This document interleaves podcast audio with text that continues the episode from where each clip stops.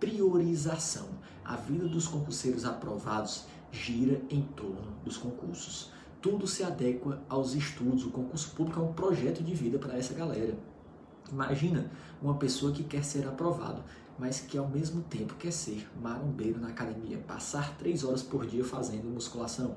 E os estudos são depois disso. Não, não rola. Atividade física é importante, sim, eu sempre falo isso. Inclusive é um dos fatores de alto desempenho nos estudos mas os estudos para concurso público não pode girar em torno da sua academia, tem que ser ao contrário.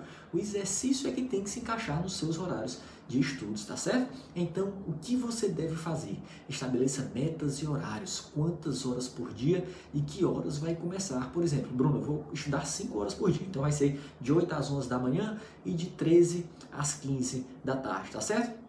Então as demais coisas têm que se encaixar nos horários vagos, após a sua meta de estudo, ou entre uma meta e outra, dependendo do seu ciclo, até entre um momento, um momento de descanso ali. Então, quem tem o dia todo para estudar, por exemplo, um ou dois turnos, pode fazer atividade física é, entre um turno e outro, né? uma pausa maior ali nos estudos.